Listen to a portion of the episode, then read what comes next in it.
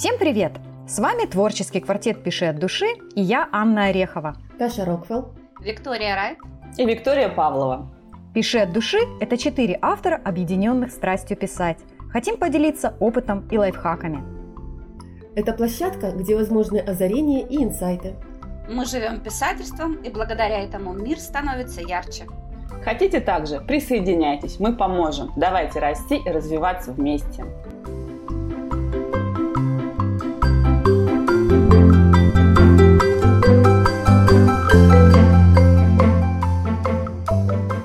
Сегодня мы говорим о любви. О чем еще говорить, когда заканчивается февраль и приходит долгожданная весна? Это у них там на Западе День влюбленных отмечают 14 февраля. А у нас же, в России, и мартовские коты не дадут мне соврать, тягость к любви просыпается весной. Поэтому 8 марта мы подготовили специальный романтический выпуск. Поговорим о том, как писать романтику, нужна ли она вообще, и кто же лучше пишет о любви, мужчины или женщины. Ну что, девочки, вы готовы? Да. Да. Да? Давайте для начала а, расставим все точки над «и» и определимся, что такое романтическая литература и что такое романтическая линия в литературе. Вика, как ты думаешь, чем они отличаются? Романтическая линия может быть в любом жанре, независимо от произведения. Это может быть фантастика или фэнтези, или мистика, или что угодно еще. Это просто э, история любви главных героев, или, может быть, не главных героев. А романтическая литература – это книга, посвященная любви. Угу. Ну, то есть, где основная тема – это любовь. Да, где все крутится вокруг этого, и без этой темы книга просто бы не, сло... не сложилась бы никак. Я бы, наверное, угу. так сказала. Э, сюжетообразующая и сюжетоподдерживающая. Да? Сюжетоподдерживающая да, да. – это вот угу. просто линия. Сюжетообразующая – это как раз вот романтическое произведение, скажем так.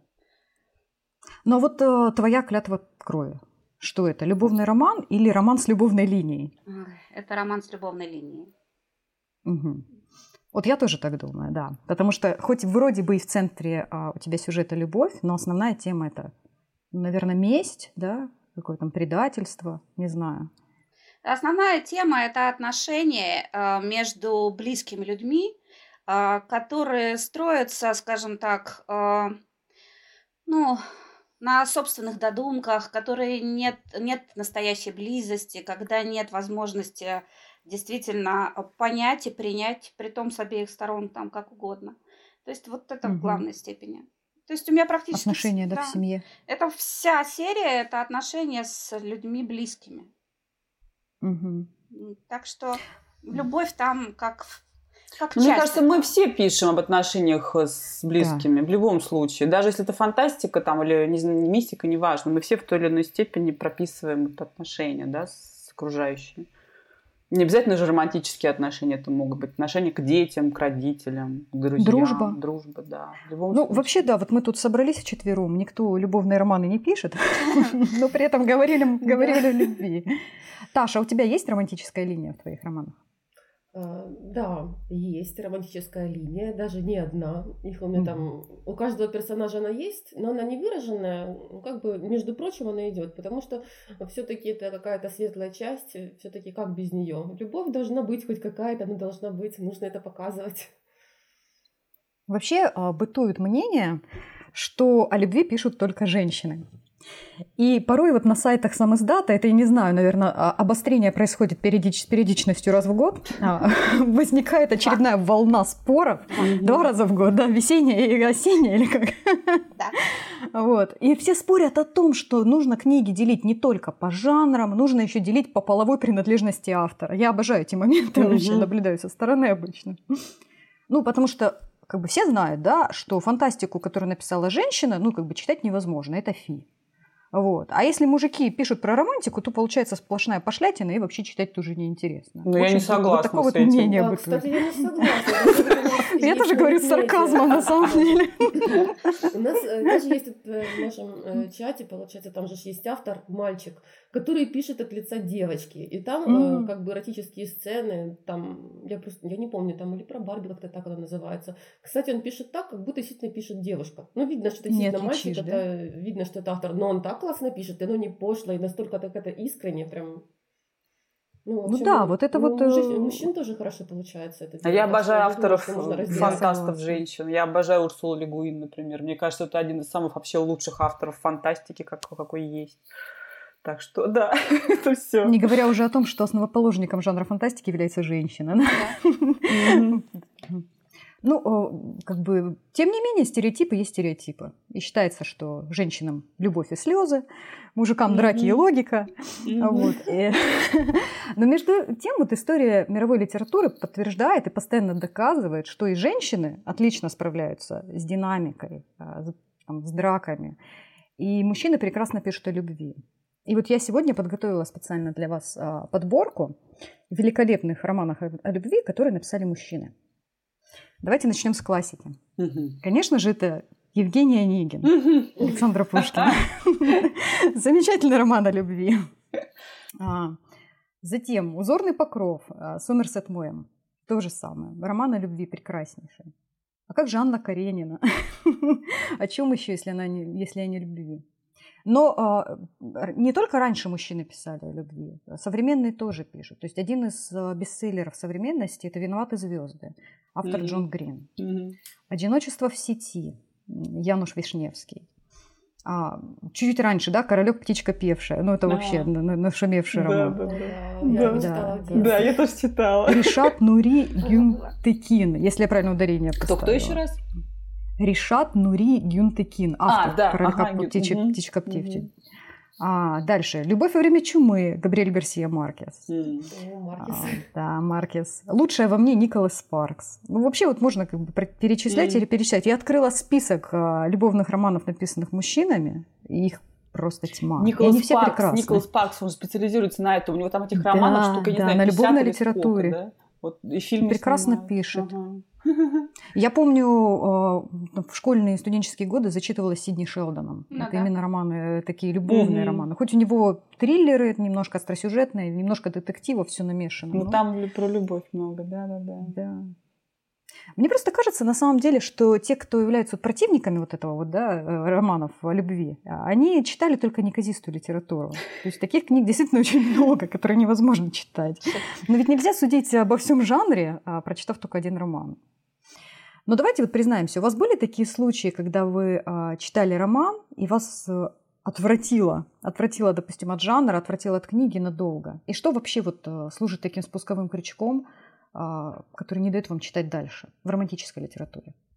Ох, Аня, здесь следующая вещь. Я могу сказать, что э, любовные романы я читаю.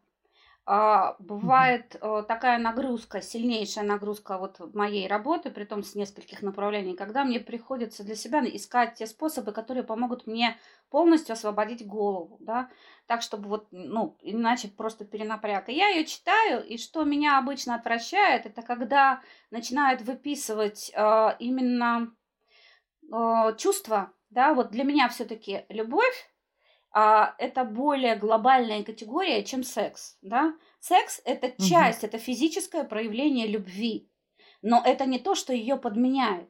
И когда начинаются развиваться романтические отношения, которые э, ты жаждешь сначала, ну не знаю, вот этого вот глобального чувства, которое поддержится этим самым сексом, а когда каждый диалог начинает в себя включать сексуальный подтекст, и при этом этот подтекст выражен так прямолинейно, скажем так, настолько вот просто в лоб, э, это начинает вызывать уже рвотный рефлекс, уж простите, так скажу. А это то, что моментально полностью перечеркнет вот все, что только можно. И как только начинается еще вот тупить, э, тупизм вот в этих самых, он ей прямо там говорит одно, а она все для себя думает совсем в другом ключе. Вот именно, вот вообще, это вот тоже то, что полностью перечеркивает. Это вот ну вот просто невыносимо. А, ты сразу закрываешь, ты сразу для себя понимаешь, что, ну вот как бы написали, напечатали самое, что интересное, со всеми ошибками, какими только можно, издали, ну и пусть попробуют продать. Кому продадут, не знаю, конечно, но вот такое я покупать ни в коем случае не буду. Вот, и вот эти вот, угу. вот такие сцены, это для меня просто вот, ну нет, это противно. Ну, я тебя понимаю, да. Я а, не часто читаю любовные романы, но читаю. У меня тоже бывает такое настроение, когда нужно все выбросить из головы. Чаще всего даже, наверное, слушаю аудиокниги. А, я очень люблю, например, а, Софи Кинселу. У нее очень легкие романы, любовные. Вот там «Тайный мир шопоголика» вообще шикарно. «Богиня на кухне». Такое легкое, немножко глупое, но вот а, чем мне нравится Софи Кинсела, она соблюдает баланс между глупостью и, скажем так, интересом. То есть она играет на грани очень сложно. Мне кажется, в романтической литературе, вот то, о чем ты говорила, герои, герои начинают тупить. Невероятно сложно вот эту грань не перейти. И э, бывает, я там и у именитых авторов тоже это встречала, когда ну, как бы ситуация очевидна, ситуация ясна всем, и читателю, и главному герою, и главному злодею, а героиня продолжает как бы строить из себя наивную дурочку, которая ничего не понимает. Вот этот тупизм, он, конечно, очень сильно бесит. Я такие книги сразу закрываю. Mm. Я не могу такого читать, да. Это, ш, это шаблонище, такое шаблонище вообще. Да. Нет, да. это шаблон, но это же не показывает, э, как бы, что она просто не верит в свое счастье, она не может поверить, что это все взаимно, поэтому она как бы отрицает действительность. О, да, Ты да. Понимаешь? И она не понимает намек намеков. Ну, шаблон, это шаблон, конечно. Здесь следующее, эта часть мозга отвалилась, называется. Даже, ну, давай так, ты в жизни, когда с тобой начинают разговаривать, и появляется подтекст, но ты же его почувствуешь. Ну вот почувствуешь же ты этот подтекст. Ну не совсем же дура, да? Ну вот же, но это же видно, особенно там же и пантомимика, мимика, она же описывается, все это показывается, там интонации еще пытаются, это еще вот более-менее. А когда они начинают делать выводы вот эти вот, а, типичная сцена, да, когда там героиня увидела своего парня с какой-то девушкой, и она там обиделась, расстроилась, а потом оказывается естественно, что это его сестра. Ага, ага, ага. Боже! Или сестра, или брат, или что-нибудь в этом роде, это точно. Ну, так да. это же популярное это же ну, клише. Многим оно нравится. Вот некоторые читают романы вот как раз вот ради этих моментов, чтобы опять его почувствовать увидеть брата. Я просто смотрю, Вика с таким лицом сидит, что как бы, мне кажется, ты вообще, наверное, не читаешь, да, любовную литературу? Ну, классические любовные романы нет, я не читаю. Ну, мне кажется, последнее я прочитала, когда мне было лет 14, где-то, наверное, вот в том возрасте. Угу. Нет, я люблю, на самом деле, читать про любовь, но когда она не основная когда не, она не сюжетообразующая. Вообще я про любовь люблю. Я считаю, что в любом романе должна быть какая-то романтическая линия. Просто обязана, потому что иначе просто неинтересно. Мне нужно за кого-то переживать. Но это должна быть не основная. И из, из, вот, из современных я, например, очень... Ну, не восп... Лично я не воспринимаю вот эту вот моду, как уже Вита, в принципе, сказала, почему-то сейчас все сводится к сексу. А я вот не воспринимаю это так. Мне сначала нужны чувства, а вот когда уже они развились, да, они уже описаны, я понимаю, что эти люди друг другу нравятся по-настоящему, тогда уже можно переходить на следующий этап. Поэтому мне тоже многие современные книги не заходят, Потому что я вот не могу воспринимать вот этот вот переход сразу на физиологию. Я вообще считаю, что это лишнее, и это не раскрывает героев вообще. То есть для меня это всегда скорее как отталкивает. Но сейчас вот эта мода физиологичность, писать физиологию. Я, кстати, вот пособирала всякие интересные фразейки, если позволите. Давай, Могу давай. рассказать.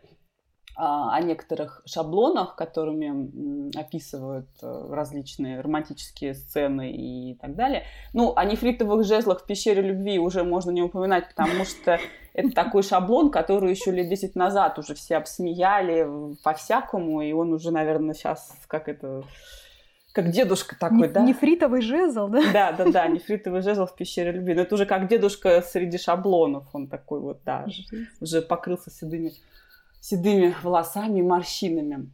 Вот, но если говорить про описание внешности, то а, шаблоны обычно это огромные изумрудные глаза, они еще меняют цвет в зависимости от а, эмоций, они могут там потемнеть, да, стать там э, как это, болотом, да, от гнева, или яркой листвой. Да, яркой листвой. Я такого не встречала, для меня это не шаблон. Нет, болотом глаза, я как-то даже, я даже представить себе не могу, глаза Ну, такие, типа, темно-зеленые. Ну Ой, я, кстати, Они словно болото затягивали его. я встречала, да, зеленые глаза, как болото затягивают. Вот, шаблон, Да, да, да, конечно. это да. Очень часто. Особенно, если какую-нибудь ведьму речь, вот вам, пожалуйста, да. А потом еще бывает, что у нее были ноги от ушей, крутые бедра, шикарная грудь, но она при этом хрупкая, миниатюрная дама, там ростом 140 сантиметров. С крутыми бедрами, с грудью, ну хрупкая. Да, да, хрупкая и- очень низкая. Ну, потом еще есть фиалковые глаза. Тоже одно время было очень модно фиалковые глаза. И прям вот эти фиалковые глаза я постоянно встречала. Просто вот в сам издате у всех были фиалковые глаза. Просто уже, уже ненормально. Ну, бывают глаза цвета морской волны или глаза цвета стали. Ну, это чтобы подчеркнуть мужественность, да. Ну, вот Это у муж- у мужчин? Э, Да, Цвета стали. да, да, у мужчин глаза цвета стали, еще волевая челюсть, естественно, и чувственные губы при этом. А что такое чувственный подбородок? Я вот тоже всегда это такое Наверное, встречаю. это Что это значит? Я даже гуглила.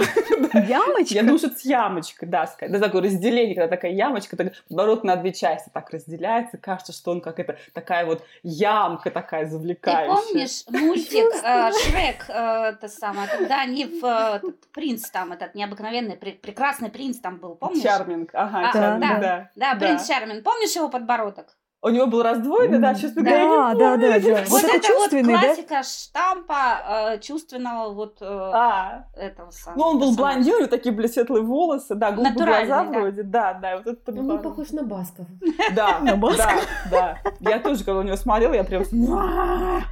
Ну ладно, спокойно. Давай, давай дальше, хорошо, чувственные. А, между прочим, вы знаете, что а, лауреат Нобелевской премии по литературе 2012 года Мо Янь в одном романе употребил, уп- уда- уподобляет женские груди спелым манго. А Джон Абдайк в романе «Бразилия» сравнивает тот самый нефритовый жезл с ямсом. Вот это я не знаю, это, конечно, это не шаблоны, но журнал. Literature Review утвердил премию за плохой литературный секс. Это было, по-моему, еще в 90-х годах. И с тех пор каждый год они какому-нибудь роману выдают эту премию. Там побывали практически все авторы известные, ну, американские, американские, английские, европейские в основном. Наших там, насколько я знаю, никого нет. До наших они, наших они не читают.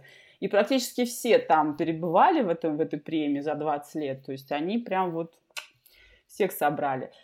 Кстати, если говорить про классику, то, например, Анна Серж Галлон в «Анжелике и король» сравнивают ее груди с сочными круглыми яблоками, да, и вот оттуда тоже пошла вот, это вот, вот этот шаблон. Слушай, яблоки еще как-то, но манго, ну это прям ну совсем. знаешь, да, я манго тоже же пытаюсь- вытянутые, желтые, ну бывают красные, там, не знаю, зеленоватые. Ну вот же я тоже для Яблоки себя представила, как-то. это ужас. Это, это Нет, ну, ну, например, с яблоками сравнить, мне кажется, это очень, не очень, потому что яблоки, они же маленькие. Ты, ты типа намекаешь на что? Что у нее груди нет? Или что? Не Почему? знаю, есть же мужчины, которые любят маленькую грудь, может в этом смысл? Почему Не, ну, маленькие? Есть разные яблоки. Есть яблоки какие. Нормальные яблоки. Давайте с дынями тогда сравним. Дыни, они вроде как Но ты не побольше. забывай, С когда, дынями это прям штамп-штампище. когда писала Галлон, ее серия Анжелика, вот вся, это была вообще, это же, извините, это нельзя было купить просто так. Это, Да, это да, покупали да. из-под пола. Я до сих пор это помню. Да. Я Да. помню, как моя мама приносила эти романы и прятала там для себя вообще где главное, чтобы я еще Да, не они у нашла. нас стоят на полке. У меня тоже, я да, у родителей тоже, да. стоят. Да, Я читала все правильно. романы. Это стало классикой. Чё ж- Да. А тут еще такой фильм, там, блин, после Да. этого всего. Нет, ты что, Анжелика это вообще шикарно. Да, но просто, видите, вот тогда мы не обращали внимания, тогда это был не шаблон, да, Ну тогда да. мы думали, Ну тогда, ну может там, там первое это было Груди, как сравнение. спелые яблоки. Ах, метафора. Это сейчас уже все сравнивают эти груди с манго, с арбузами. щёки как персик. Да, да, да. Груди Сейчас я очень яблоки. часто натыкаюсь на сравнение, что у нее была фигурка сочная, как ананас. Не поверите. Не один раз, и даже не Ананас? два. Ну, подождите, ананас это То есть вообще... такая узкая вверху и толстая груша. Наверное. Типа, типа груша я не такой. знаю, почему сочная, как ананас. Не, не два раза. Вот три, как минимум, я уже встречала такие фразы в романах. Вот Не, с подожди. ананасом сравниваю. Но Ну, если она сочная, значит, течет сок. Это она такая стоит и обтекает, извините. Я, честно говоря, не представляю, что это. Ну вот представьте, вот такие сравнения, да, сравнивают Это типа смотришь на нее и возникает аппетит, видимо, как-то так. Скушать хочется. Хочется Целиком, ананас. Да. да. Ну, в общем, да, вот, э, вот эта премия Literature Review, которая каждый год выдавалась, они, у них была задача, они э, искали худшие постель- э, постельные сцены и боролись с плохим описанием вот этих вот моментов. Ну, э, еще у них там, они тоже как бы выбирали такие шаблоны в литературе, и вот я подобрала из их э, описаний, например, они сексуально активных протагонистов романов сравнивали с пробудившимся зверем, ну, эти авторы, с пробудившимся зверем, с громоотводом, с диковинной морской тварью и с полночным поездом.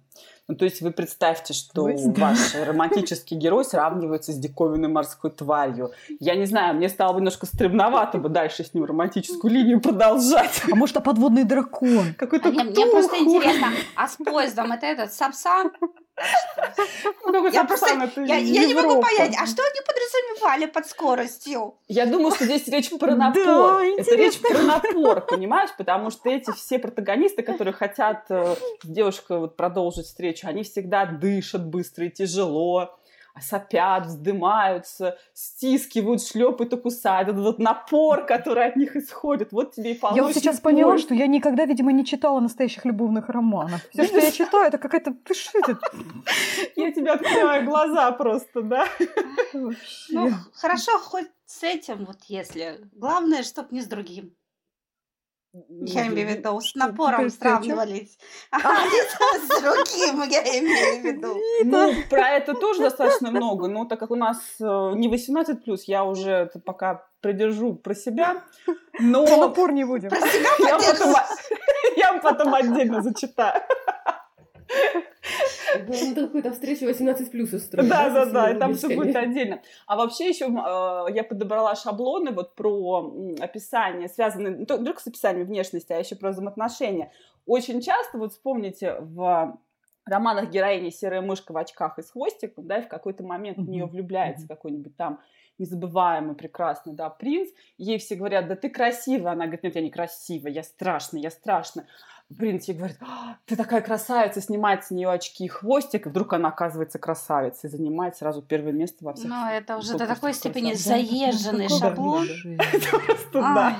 Клише-клише. Клише, да. Потом штампович. Потом еще, когда мальчик смотрит на девочку, и в эту секунду между ними зарождается, в первую секунду, как только они друг друга увидели, между ними зарождается чувство космических масштабов а все, они это больше на всю жизнь. никогда не расстанутся. Да. Не, ну в сказках можно, окей. Нет. Русалочка вон тоже Эрика полюбила с первого взгляда. Ну это сказка. можно. Ромео и Джульетта, там тоже завязалось первое чувство совершенно спонтанно. Ну как его завязали, это, это отдельный разговор, да? А еще одно, кстати, клише. Вот это вот прерванный поцелуй, когда они собираются поцеловаться. Когда телефон звенит. Их заходят тебе и все остальное. Это вот, это уже не просто стало клише, это уже вот везде, где только можно. В таких мелкопошибных вариантах вот все, прерывается поцелуй. Ты уже просто читаешь про первый поцелуй, ты понимаешь, сейчас кто-нибудь позвонит, или кто-нибудь зайдет, или там еще что-нибудь случится. Да. да, это а, кстати, вот, например, вот за эту любовь с первого взгляда, что он там посмотрел на него, и сразу искра там пробежала, и сразу не осознали свои чувства. Это очень забавно, потому что у меня есть знакомые, у которых любовь именно так и произошла. Это вообще просто удивительная да? история, да. А, вот, если хотите, расскажу, я на буквально там одну минуту. Давай, давай. Без, без имен. Надеюсь, они не будут это слушать все-таки. Но история очень классная. В общем, это случилось много лет назад. Тогда э, он, э, получается, этот мальчик, э, который меня буквально старше на год, мой знакомый, пошли на новогоднюю дискотеку. Ну, у нас там была компания, получается, там я и еще три мальчика. Вот мы все вместе были на дискотеке. Вот. Дискотека была классная, и на этой дискотеке он увидел девочку. Она была в младших классах, ей там было всего лет 12. Если нам там было уже лет по 18, ей там было лет 12 всего. Опасно, да. опасная ситуация. Да, да, да. И так получилось, что э, там она там одна стояла, и она ее пригласила на танец. Ну, там ребенок стоит. Но она такая, она высокая очень была девочка, она уже тогда была высокая очень, там метр семьдесят уже, даже в 12 лет был, так, такая вот рослая она очень. Он тогда, понятное дело, не знал, сколько лет еще, естественно. Но вот они тогда первый раз потанцевали на этой новогодней встрече. Э, и она запала ему в душу, он там о ней очень много там говорил, там, вот. И он тогда не знал, сколько ей лет вообще, ничего не знал о ней, но она вот осталась у него в душе. Потом прошло несколько лет, года 3-4 прошло еще. Да, где-то года три прошло. И мы все вместе поехали на турбазу той же самой толпой. И тут э, оказывается, что это девочка, она там в музыкальном училище учится, ну, поступила в музыкальное училище как раз, ей там уже 15 лет было как раз, когда они это уже, ну да, как раз возраст, когда они поступают уже могут. Мгм. А, вот. И встречается на турбазе. Она тоже каким-то образом, она случайно приехала на эту турбазу спустя э, три э, года.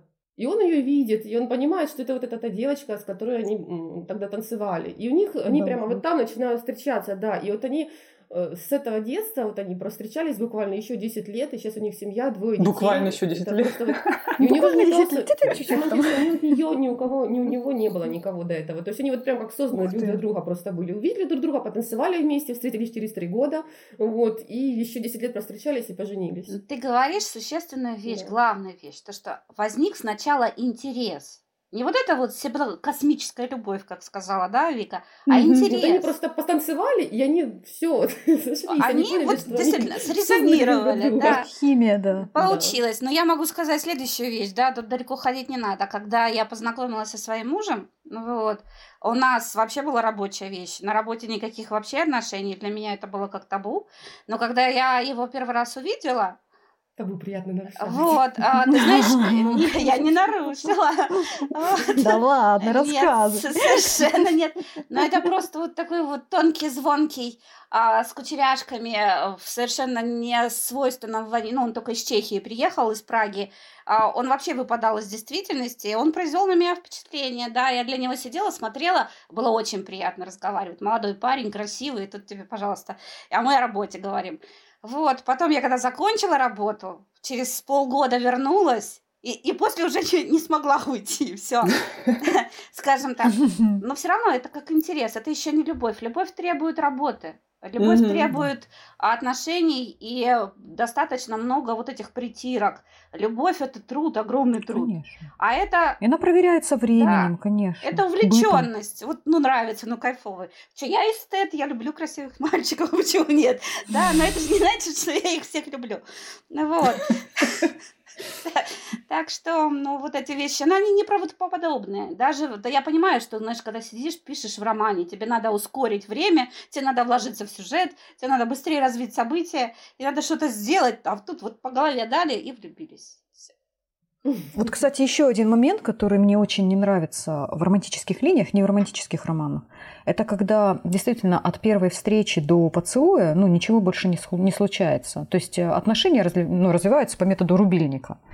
То есть вот они в начале романа увидели друг друга, а в конце романа там поцеловались, да, ну, например. И вот этой вот линии развития отношений нет. А я думаю, это происходит, потому что ее очень сложно построить, Да, эту линию. да. То есть должен быть флирт сначала, там, да, какие-то взгляды, Мгм. там какие-то ситуации, все это надо выстроить. И очень многие авторы с этим не заморачиваются. Они просто такие, а, нормально, сошлись. Тогда эмоций нет, да. Когда эта ситуация выстраивается, Да. то читатель уже ждет, у него вот это предвкушение, он хочет это прочитать. Да, и вот когда это в конце концов происходит, он такой, ах, вот тогда это приятно, действительно. Ты вот ждал. это та проблема, с которой я столкнулась в первой книге. Потому что моя задача была, я шла как поезд, который там у тебя несется, мне надо было вот Полуночный в определенном направлении да, прийти. А тут тебе требует, что оказывается еще нужны какие-то сцены. У меня факт. Он влюбился в нее, ну там еще есть предпосылки определенные. Он в нее влюбился. Что вам еще надо от меня? Сказала, влюбился, значит, влюбился. Да.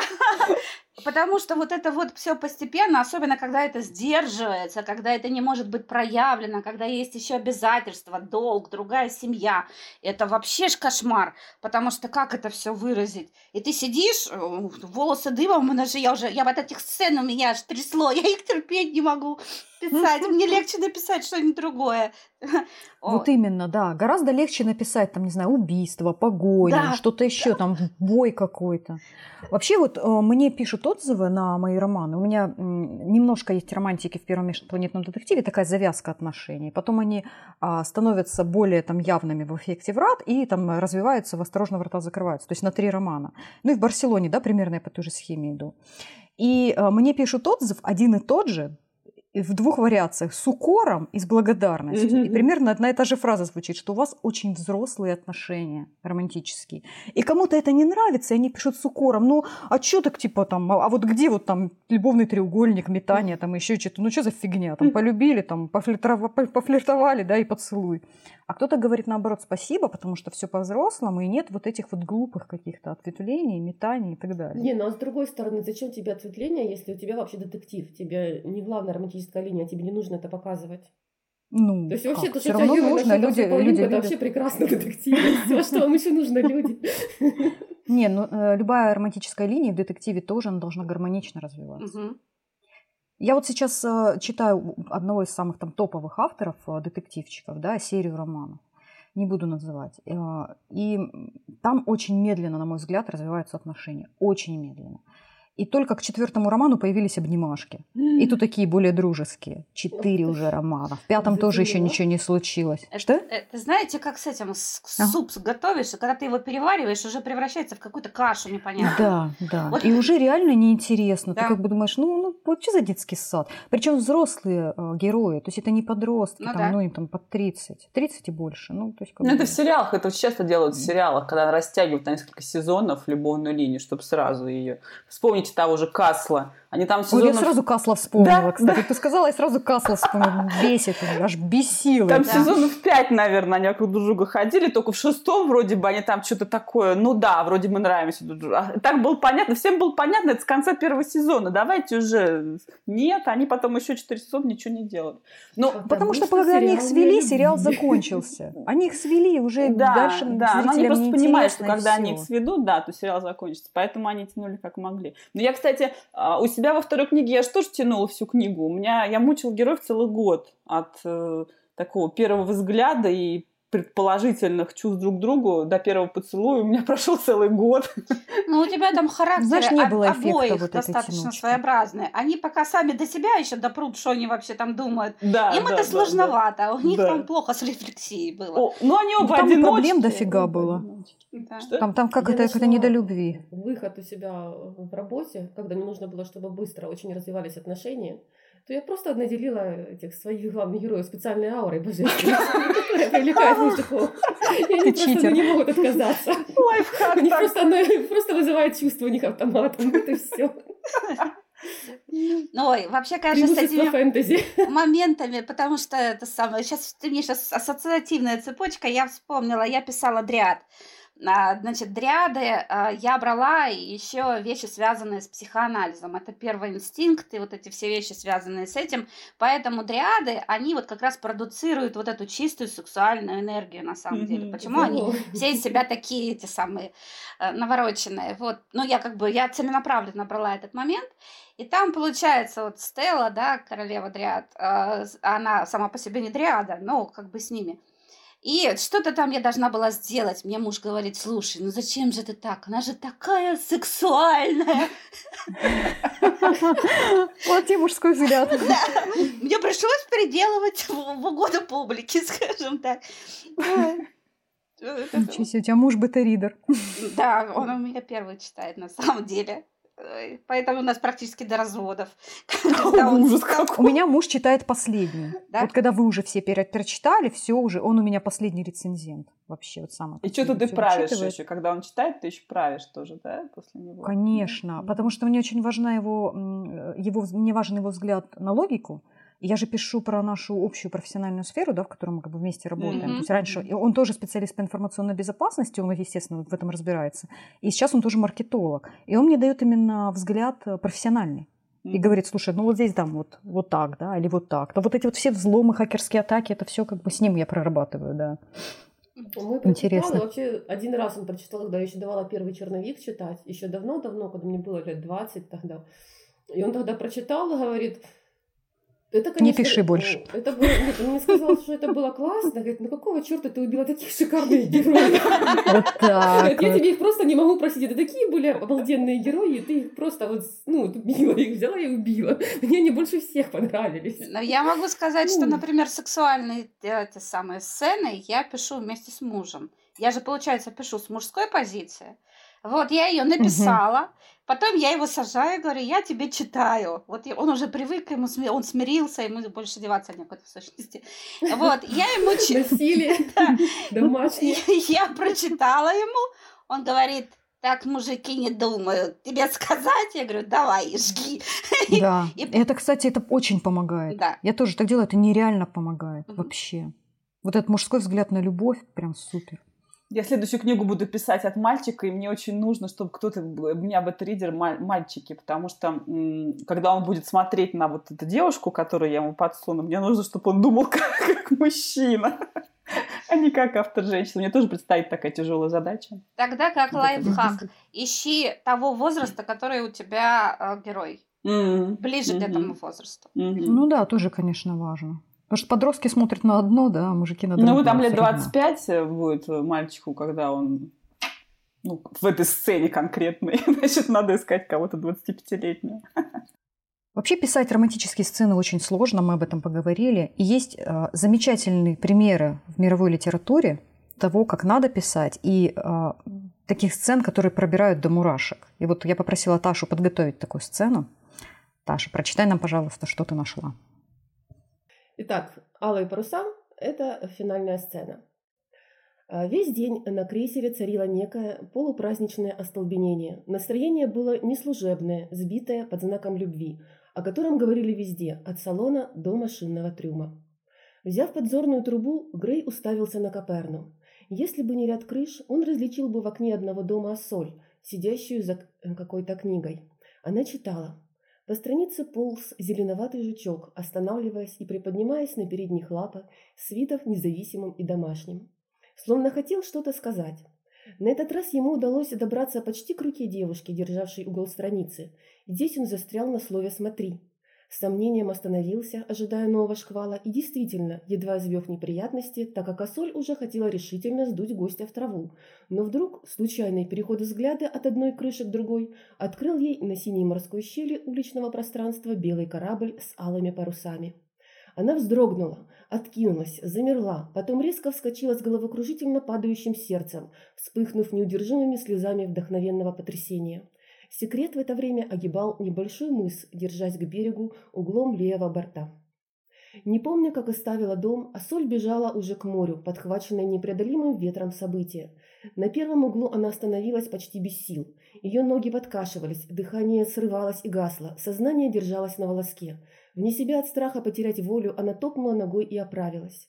Временами то крыша, то забор скрывали от нее алые паруса. Тогда, боясь, не исчезли ли они, как простой призрак, она торопилась миновать мучительное препятствие и, снова увидев корабль, останавливалась облегченно вздохнуть.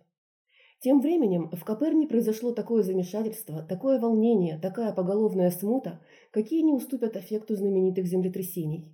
Никогда еще большой корабль не подходил к этому берегу. У корабля были те самые паруса, имя которых звучало как издевательство. Теперь они ясно и непровержимо пылали с невинностью факта, опровергающего все законы бытия и здравого смысла.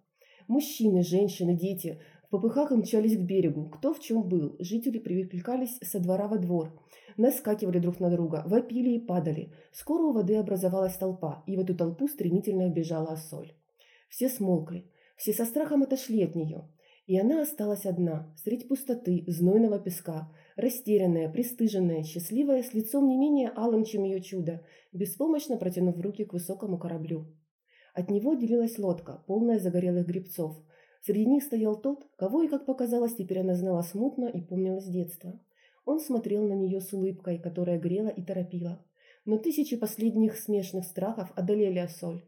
Она бежала по пояс в теплое колыхание волн, крича «Я здесь! Я здесь! Это я!» От волнения, движения облаков и волн, блеска воды и дали, девушка почти не могла уже различить, что движется – она, корабль или лодка. Все двигалось, кружилось и опадало. Но весло резко плеснуло вблизи нее. Она подняла голову, Грей нагнулся.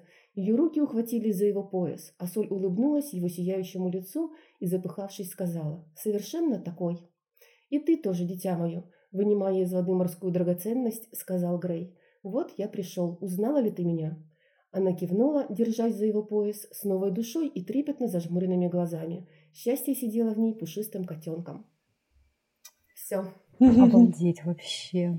При том, что это произведение является а, вот олицетворением самой чистой, даже, скажем, подростковой вот этой вот mm-hmm. платонической любви, где нет ни нотки, ничего вот этого вот сексуальным подтекстом. Никакой пошлости. Да, mm-hmm. ничего вот такого, что могло бы быть истолковано неверно. Оно вот именно вот оно вот задушевляет, не знаю.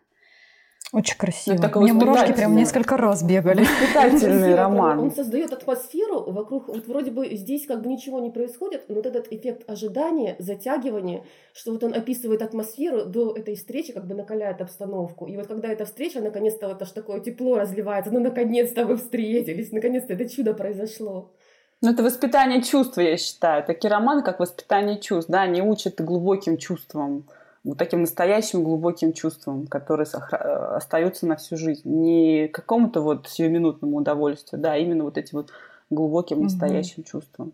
Такие романы очень ценные. Сейчас почему-то таких очень, ну, редко такие не попадаются современные. Самое интересное, кстати, вот когда я его читала в детстве, у меня оно таких чувств не вызвало. Ну, это была там сказка, но я вот даже как-то не обращала на стилистику, я не обращала на вот эти все обороты. Я как бы просто прочитала его, уловила смысл, ну, да. как бы мне там понравилось, и все, я забыла. А сейчас я его перечитала, я вот просто вот обалдела, насколько все красиво. На контрасте, скорее всего. Просто насколько чувственно это все. На контрасте. Все познается в сравнении. Да, Дело все в том, что когда юный, да, еще человек, для него нет того спектра опыта, который есть уже у взрослого человека, да, и ты для себя уже увидела многие темные стороны жизни в том числе. И когда ты возвращаешься к этому светлому, этот контраст ощущается mm. еще больше. И чем дальше, тем больше и больше будет чувствоваться вот это вот чувство, именно когда ты четко, и при этом ты сразу и в жизни будешь видеть совершенно четко вот эту вот чистую, совершенно пронзительную, как свежая вода, вот такая вот вкусную, э, искреннюю любовь, да, которая не зависит ни от пола, не зависит ни от, там, я не знаю, возраста. Она ни от чего не зависит, потому что это любит душа. Вот, угу. вот это вот чувство. Вот. Э, и вот его, когда видишь, это вот как глоток чистого воздуха. О любви писать очень приятно. Сложно, но приятно. Она воодушевляет, она вдохновляет. Она обязательно снится по ночам.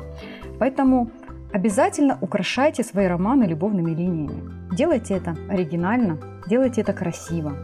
Пишите от души. Не забывайте следить за нами в Инстаграме и ВКонтакте. Всем до новых встреч. Пока! Пока. Пока. Пока.